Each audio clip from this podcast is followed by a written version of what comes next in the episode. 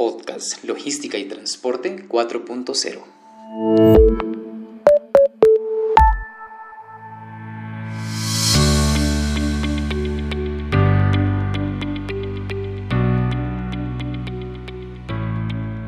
Logística y transporte 4.0 son conceptos que vienen cobrando cada vez importancia en la industria y en las organizaciones. Se han convertido en el eje central de la toma de decisiones y en la generación de estrategias que agregan valor a los procesos y a las empresas. En el presente episodio hablaremos sobre la cadena de suministro, su objetivo, las decisiones que se involucran en ella y los macroprocesos de la misma. Soy Jorge Andrés Contreras y a partir de este momento los acompaño en su podcast de logística y transporte 4.0. Bienvenidos.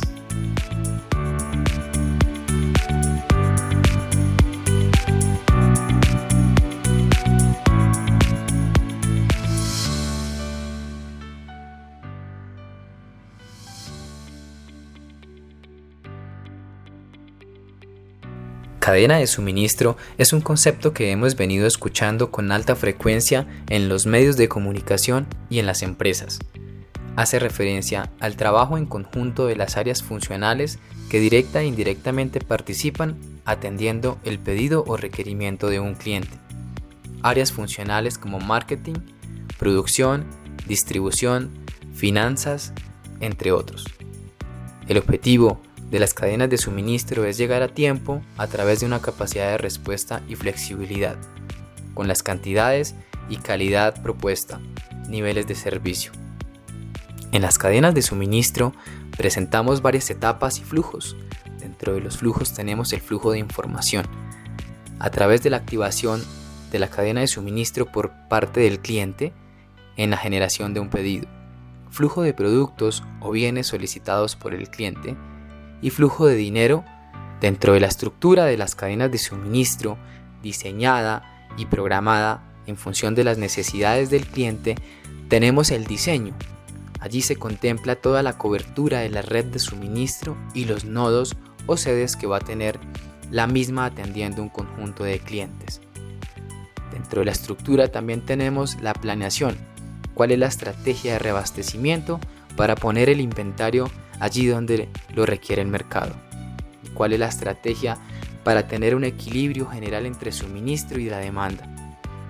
Parte de la estructura también tenemos la operación donde se contemplan las actividades diarias o semanales para atender esas necesidades presentadas de los clientes.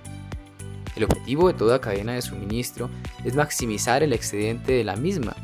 Nos lo enseña la academia a través de una pequeña fórmula que describe el precio de venta del producto final para el cliente menos el costo en el que se incurre en la cadena de suministro para atenderle al cliente, buscando los mejores beneficios, la mayor rentabilidad a través del trabajo en equipo, mejorando el superávit, entendiéndose que estos flujos de productos, información y dinero generan unos costos. Allí está la clave de los administradores de la cadena de suministro, donde es la gestión eficiente, donde el éxito de la gestión proactiva en la toma de decisiones de la misma permite entender que estos flujos generalmente permiten atender a los clientes de la mejor manera y se está apuntando directamente a las estrategias competitivas pactadas. Esa adaptación a cambios tecnológicos, a entender las necesidades del cliente a través de las experiencias, más allá de vender productos, como lo dicen el mercado, es venderle una experiencia en cómo se busca ese equilibrio entre el suministro y la necesidad del cliente. Luego pasamos a los macroprocesos, los cuales más adelante les dedicaremos un episodio a cada uno. Los mencionaremos de manera general para entenderlos en este episodio de la cadena de suministro.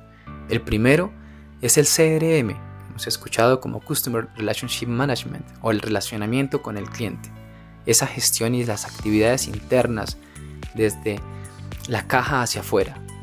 ¿Cuál es la propuesta de valor de parte de la compañía para entregar un producto con la mejor experiencia al cliente.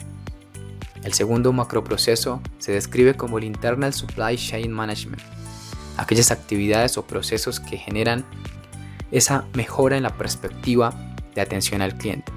Internamente, cómo se gestiona, cuál es el engranaje de los procesos, cómo se optimizan actividades, tiempos para atender de una mejor manera al cliente Y el tercer macroproceso que conocemos, la relación con el proveedor.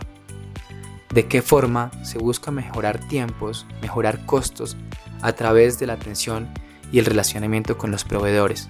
Más adelante desarrollaremos entonces, como les mencioné anteriormente, un episodio para cada uno de los macroprocesos. Muchas gracias por escuchar su podcast de logística y transporte 4.0. Soy Jorge Andrés Contreras y nos vemos en el próximo episodio.